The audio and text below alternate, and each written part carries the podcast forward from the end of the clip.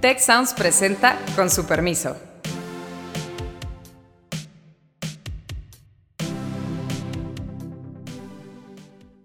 Con su permiso, soy Beata Boina y hoy vamos a hablar sobre la migración.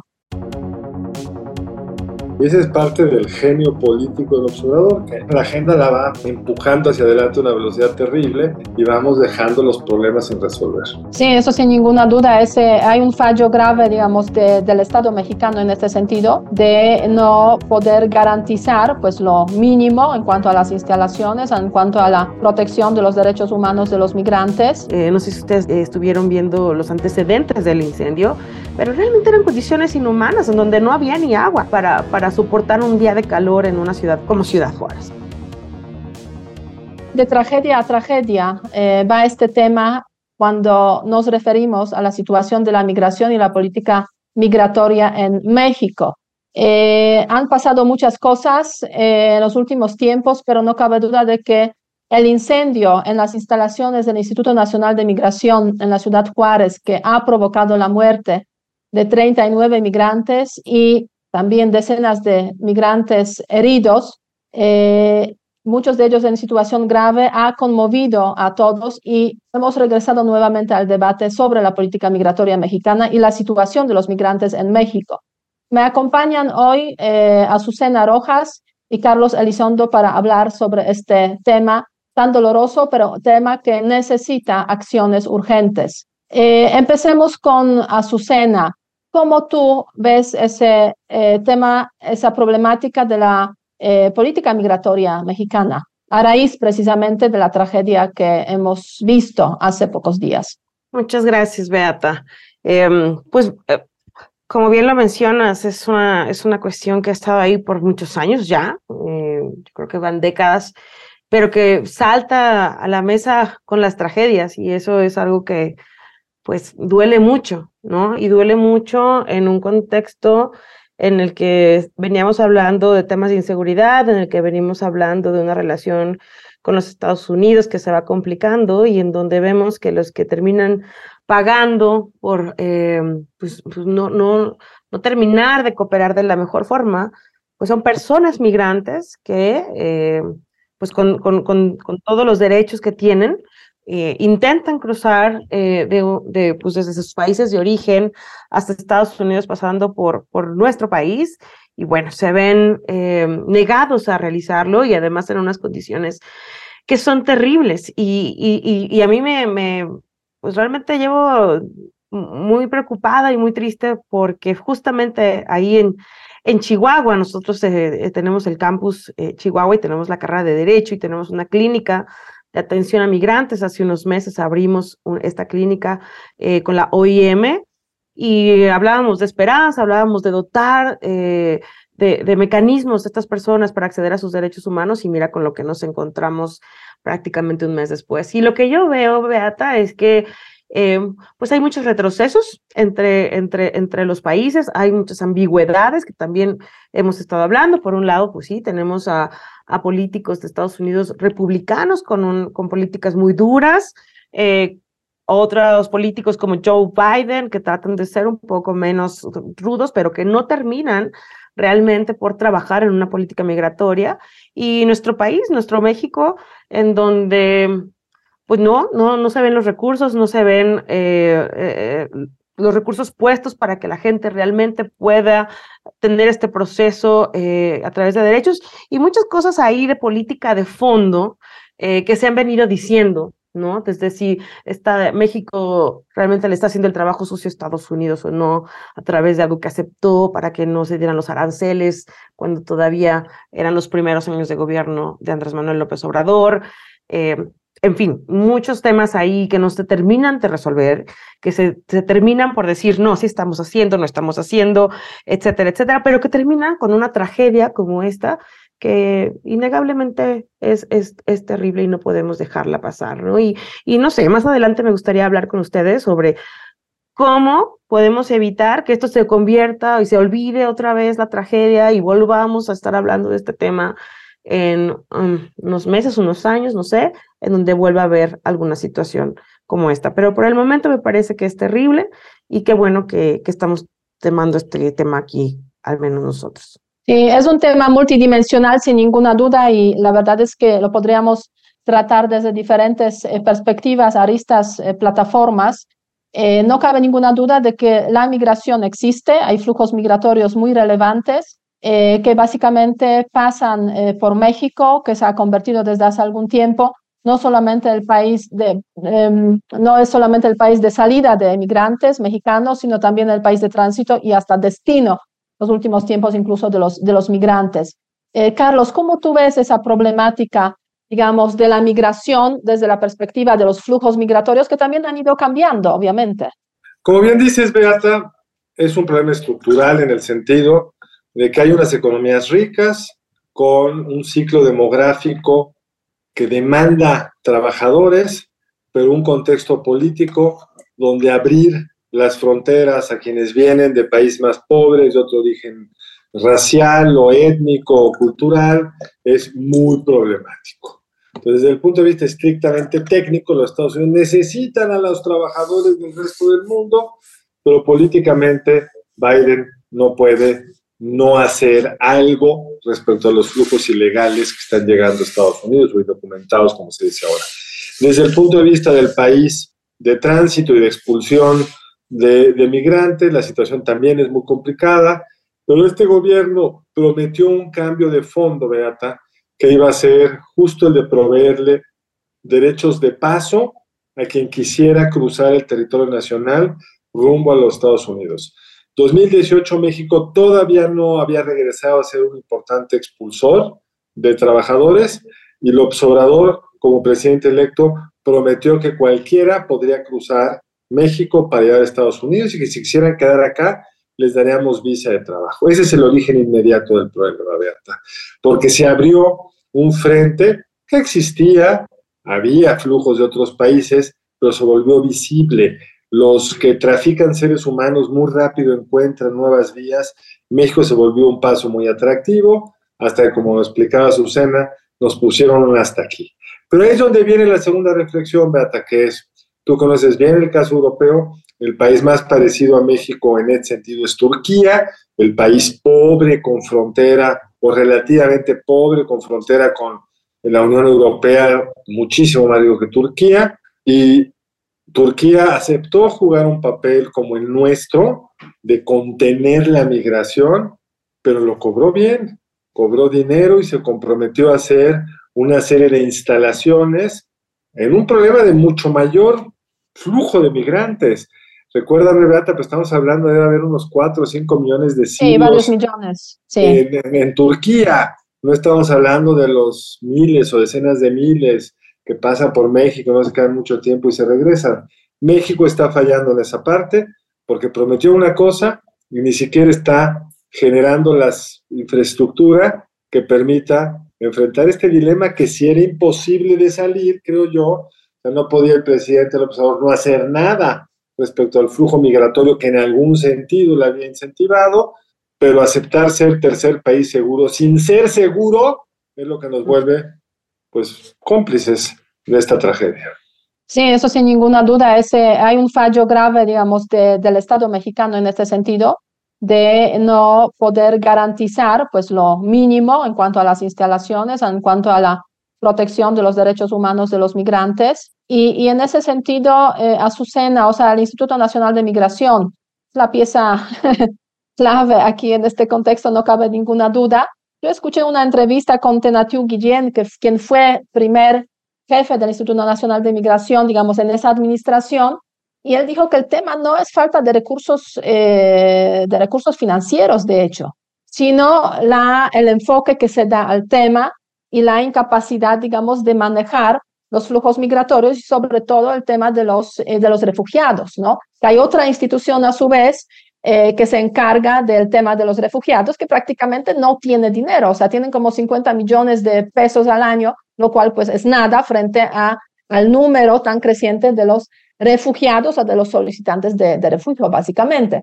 ¿Cómo tú ves el tema, digamos, institucional este, en, ese, en ese contexto? Em, creo que ahí, igual como Estado, estamos em, fallando y hemos también retrocedido, em, porque en lugar de tener una política de eh, ayudar a estas personas o de eh, hacer que su estancia sea, em, digamos, informativa, eh, que ellos puedan realmente ver cómo transitar.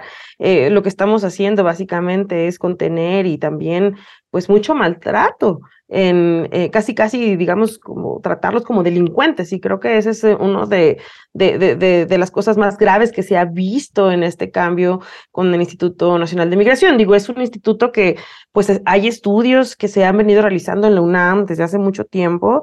Eh, y, y, y, claro, nunca ha sido fácil su papel, nunca ha sido fácil su papel porque como dice Carlos, estamos en medio de una política que por un lado, eh, pues es, e, es, importante eh, que estas personas lleguen a Estados Unidos, que transiten, pero por otro lado también, pues no se puede abrir así eh, como cualquier bienvenida. Entonces, es, es creo que una institución que, tiene dos grandes em, cuestiones que realizar que se contraponen. Por un lado, es ayudar y tener lo mínimo necesario, la cuestión de los derechos humanos, velar por ellos, eh, digamos, ir en contra de la discriminación que está, y por otro lado, pues sí, contener, eh, regular, eh, que esto no se desborde, pero pues creo que en los últimos años estamos yendo más por este otro lado de, de, de, total indiferencia, de mucho más contención y eh, pues represión a estas personas. Realmente eh, creo que sí, como varios de los expertos en este tema lo han dicho, es la punta del iceberg, pero hemos visto en toda la frontera eh, llegada de muchas de estas personas y, y su estancia en condiciones infrahumanas. sin los recursos, que creo que ahí es donde tendríamos que empezar, ¿no? Porque esto fuera un, un llamado de atención para brindar recursos. Yo veía, eh, no sé si ustedes estuvieron viendo los antecedentes del incendio, pero realmente eran condiciones inhumanas en donde no había ni agua. Eh, para, para soportar un día de calor en una ciudad como, como Ciudad Juárez, ¿no? Entonces, creo que ahí sí em, tenemos que voltear los ojos como Estado, como país. Tenemos que aprovechar esto porque es algo que, como dice además Carlos, nos conviene, a, es algo que nos, nos, nos, atiene a, a, tanto a Estados Unidos como a México, ¿no? Y a los países de Latinoamérica, por supuesto. Pero entonces, si hay recursos, si el problema no es recursos, yo creo que también es un tema institucional, es un tema de información y un tema de eh, empatía y derechos humanos, que creo que eso, pues, no es algo imposible, caray. Sí, hay recursos, al menos en lo que se refiere al Instituto Nacional de Migración, como lo mencionó el primer este, jefe del Instituto eh, de Migración, pero hay ese tema de los refugiados, ¿no? que de hecho no es el Instituto Nacional de Migración quien debería tratarlo, sino el Consejo Mexicano de Ayuda a Refugiados, el famoso COMAR, que prácticamente pues está marginalizado en el esquema institucional de atención a los temas de migrantes y, refugiados. Carlos. En efecto, es cierto, hay una falla institucional grave y una falla de responsabilidad política grave, porque lo primero es, hay esta forma de administración del presidente López Obrador, donde por un lado la ley dice muy claramente que el comisionado del Instituto de Migración depende del subsecretario Alejandro Encinas, que a su vez depende del secretario de Gobernación. Pero bueno, se creó esta comisión temporal, dicen, pero yo no he visto temporal hasta cuándo, a partir de la cual las tierras exteriores y a veces esta comisión intersecretarial que iba a coordinar el esfuerzo de México en esa primera etapa con la administración de Trump para coordinarse con Estados Unidos en esta nueva estrategia de contención de los migrantes desde México. Entonces, hay un arreglo institucional, pero hay una decisión política de resolverlo de cierta forma. Y luego, pues, esta cosa de poner en los puestos administrativos de alto nivel gente que no tiene la experiencia y que no es responsable por lo que hace. El comisionado Garduño, el jefe del Instituto Nacional de Migración, no ha dado la cara, no ha explicado qué pasó. En cualquier democracia estaría seriamente cuestionado que sobreviviera en su cargo este gobierno le gusta hablar de que no habrá impunidad, pero en el más puro estilo clásico mexicano, a quienes han, quienes han sido acusados son los pobres vigilantes o criminales vigilantes que estaban ahí sin los protocolos correctos. Y desde el ABC el ministro Saldívar explicó muy bien, desde la tragedia de los niños que murieron asfixiados y quemados en esta guardería que se incendió por un por una oficina de Hacienda local de Sonora que se incendia primero, y ahí yo recuerdo muy bien la crítica que hacían entonces la oposición, quienes hoy están en el poder, y que decían que, por supuesto, como decía el ministro Salvidiva, que puso una ponencia que fue después rechazado por sus compañeros, pero decía algo así como políticamente responsable los jefes de estas organizaciones y él pedía que se iniciara un proceso eh, judicial contra el entonces director del IMSS y contra su antecesor, porque no habían generado las condiciones correctas para evitar una tragedia como esta. Y ahora regresamos al más puro estilo de echémosle polvo, metamos a unas gentes que son los que estaban ahí a la cárcel y esta cosa que el presidente hace también, inventemos una nueva organización, aventemos el problema hacia adelante y no nos metamos al tema de fondo, que es cuál es el, la responsabilidad política y administrativa de esta tragedia. No, y a eso se suma, a eso se suma obviamente el tema electoral, o sea, no hay, o sea, nadie quiere comerse esta papa caliente, ¿no? O sea, hemos, hemos visto obviamente esos debates eh, entre gobernación y, y, la Cancillería, quién es responsable y, o quién no es responsable. Entonces, efectivamente, el tema electoral pues le añade. Eh, Yo diría, perdón, Beata, no es el electoral, es el tema de las precandidaturas. Es, es un pleito al interior del partido del poder. Así es, efectivamente, lo cual pues obviamente le condena este tema migratorio, esa, esa tragedia de los migrantes en la ciudad Juárez, en un tema pues de, o sea, mal visto básicamente, y ojalá pues eh, se tape y debajo de la alfombra se pueda, digamos, de alguna forma eh, sobrepasar eh, ese, ese, ese punto y, y, no pensar más en... Pero déjame agregar una cosa aquí, Beata, que Azucena decía, que ojalá que no se olvide, a mí me sorprendió de la tragedia para acá, primero en algunos periódicos tenía más, más, más visibilidad el asunto fuera de México que en muchos periódicos mexicanos, y el asunto se ha olvidado a una rapidez, ya hablar de esto hoy suena como antiguo, y estamos en otros problemas, y ese es parte del genio político del observador, que la agenda la va empujando hacia adelante a una velocidad terrible y vamos dejando los problemas sin resolver. Y de hecho, el secretario general de la ONU solicitó, eh, digamos, la investigación respecto a esta tragedia de los migrantes, ¿no? O sea, sí ha habido un eco. Fuera está en todos lados. Así es, efectivamente, y, y, en el contexto mexicano, pues sí, otro tema de, con la coyuntura que aparece tapando, digamos, a, a esta, eh, esta, esta tragedia, ¿no? A Azucena. Sí. Sí, no sé si vieron este, hace como tres días fue López Obrador a Ciudad Juárez y los migrantes pues lo recibieron como, pues obviamente se esperaría que recibieran a alguien que no ha puesto la atención y prácticamente no se supo nada de eso, ¿no? Este, yo creo que, que efectivamente eh, López Obrador es bueno para, para quitarse temas que le afectan. Y algo electoral importante que sí estuve yo analizando es la importancia de este tema migratorio como un problema que nos aqueja como sociedad, tanto en Estados Unidos como en México. Y creo que ahí la diferencia está en que para Estados Unidos, y en especial para los votantes republicanos, sí es un tema muy importante. No tanto para los demócratas, pero para los republicanos sí. Sabemos que pues ahí viene mucha presión por parte de los políticos que están en Florida, Marco Rubio. Entonces, allá es un tema que va a estar puesto en contención. A ellos parece que les está funcionando esta política que sea en México en donde se estén dando estos casos.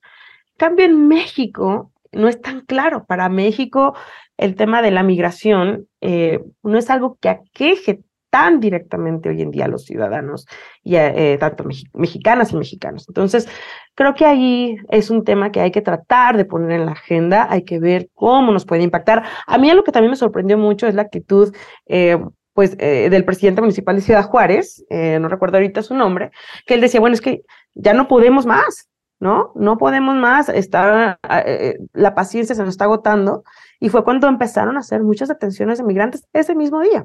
Entonces, creo que ese es un punto muy importante, Susana. La causa inmediata de esto es un cierto agotamiento de la ciudad mexicana, que al principio fue muy generosa y abierta con los migrantes, que en la Ciudad de México pues pasan y los vemos y no nos quita demasiado el sueño, ni parece una preocupación importante, pero en la frontera empieza a ver en algunas ciudades, Ciudad Juárez una, es un ejemplo de ello, una pues, dificultad, un enojo de cómo están manejando esto. El presidente municipal de Juárez, de Morena, ex senador, decidió violar la ley, porque la ley es clara que no puedes meter a la cárcel a alguien por su estatus migratorio o contener en un refugio por su estatus migratorio.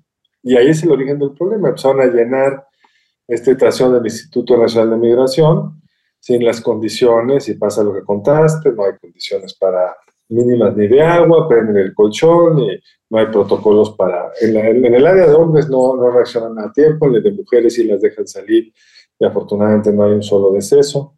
Pero es esta mezcla de indolencia de las autoridades y poca presión de la sociedad.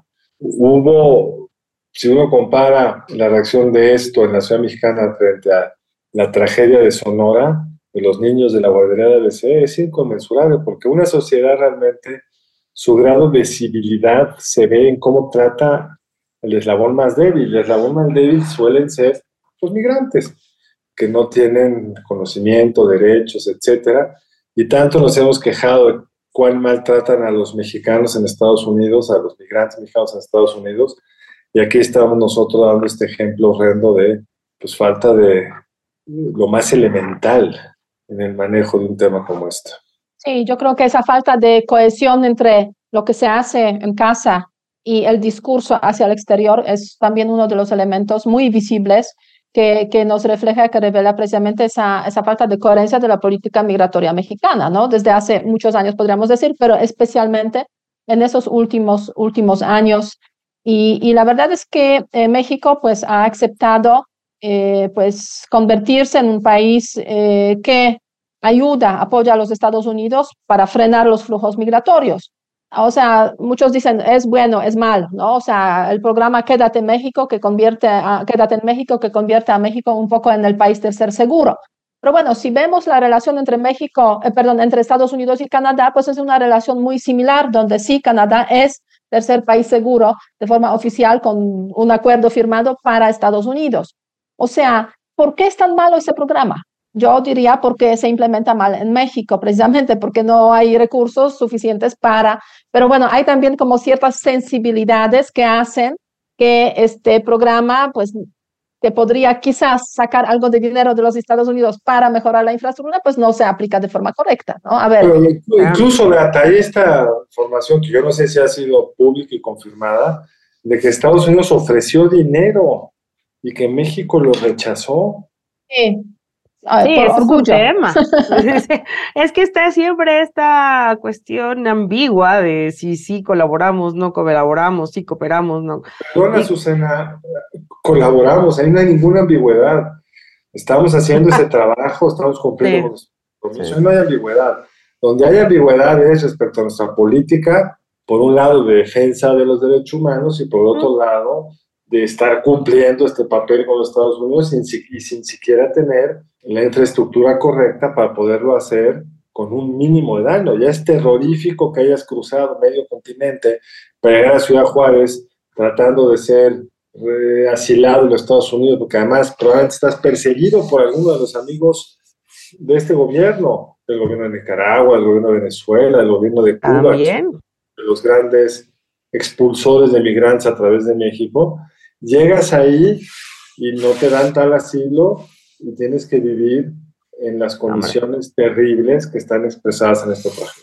Pues sí, este, creo que hay, hay, un gran trabajo por hacer y también la coyuntura no nunca ayuda, ¿no? Parece que empiezan los gobiernos y parece que tienen seis años para trabajar y para llevar a cabo sus políticas y de repente se quedan entrampados en los tiempos electorales, que, que es lo que estamos viendo ahorita, ¿no? Tanto en México como en Estados Unidos, y eso es tremendo, digo.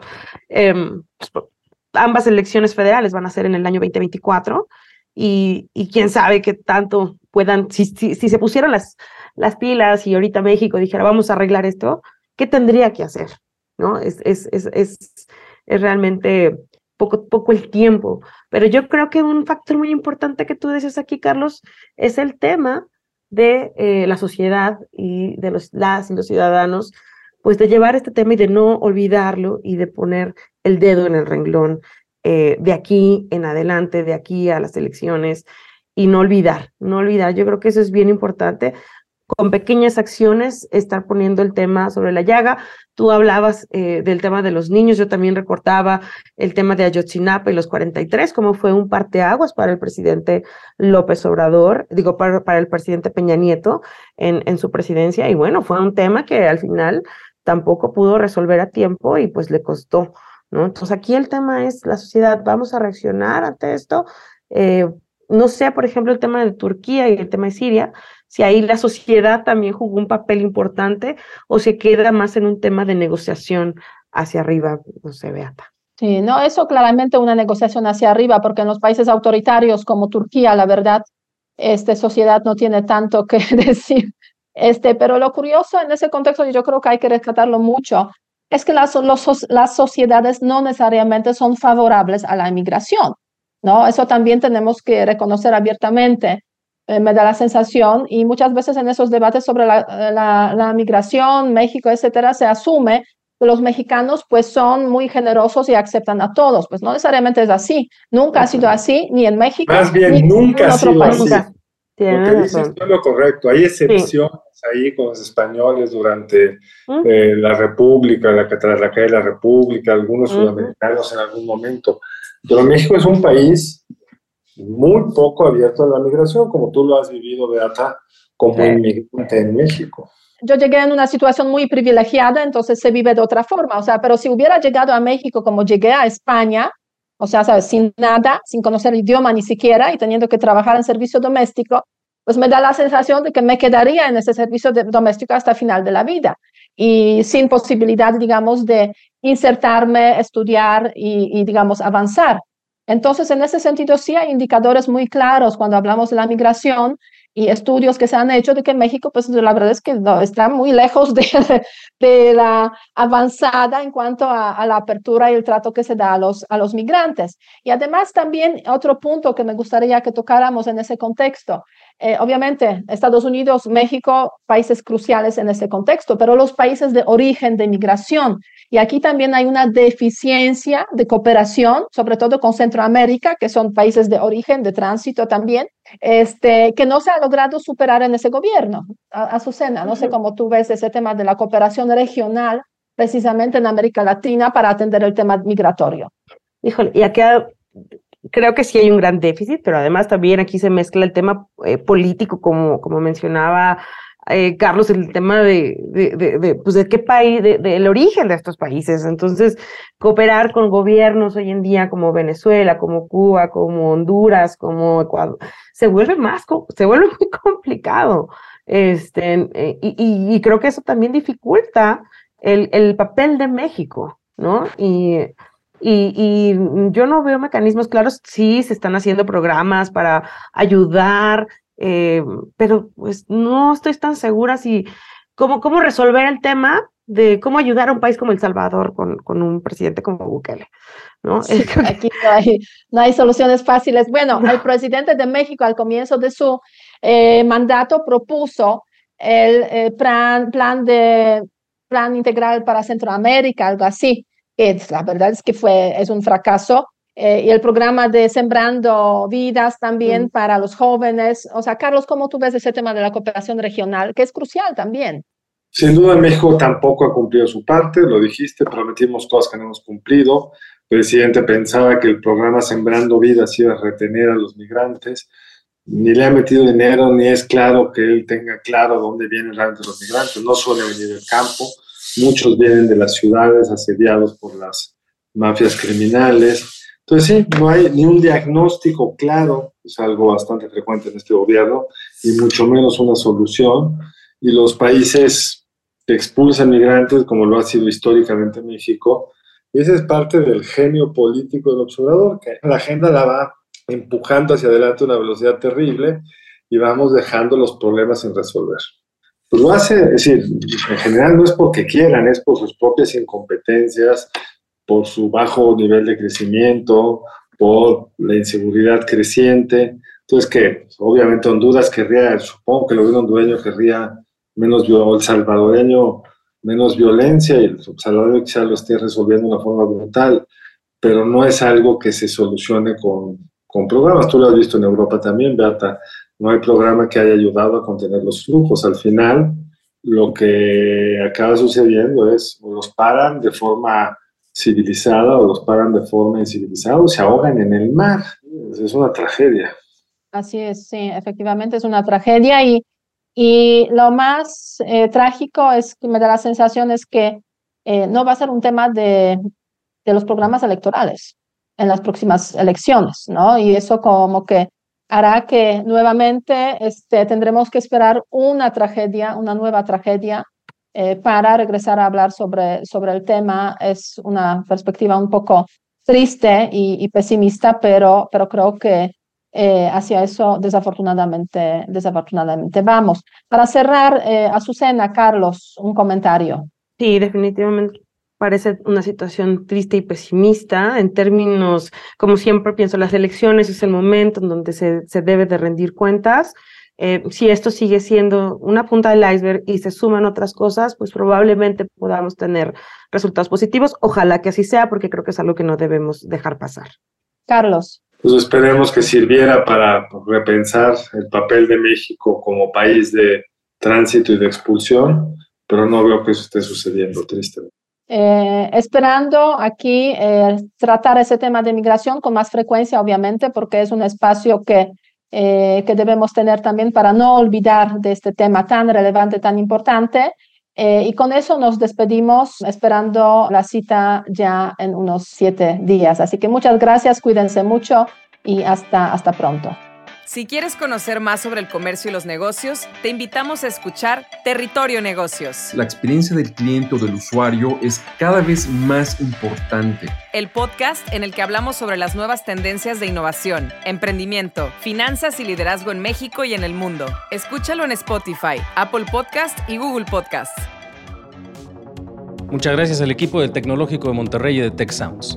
Productora ejecutiva, Lisbeth Siller productoras de Con su permiso, Stephanie Cisneros y Eva Obano. Diseño, Lisette Rodarte. Analíticos y alianzas, Lilia Martínez. Postproducción, Max Pérez y Marcelo Segura. Les invitamos a escuchar el siguiente episodio de Con su permiso y el resto de programas de Tech Sounds en los canales de su preferencia.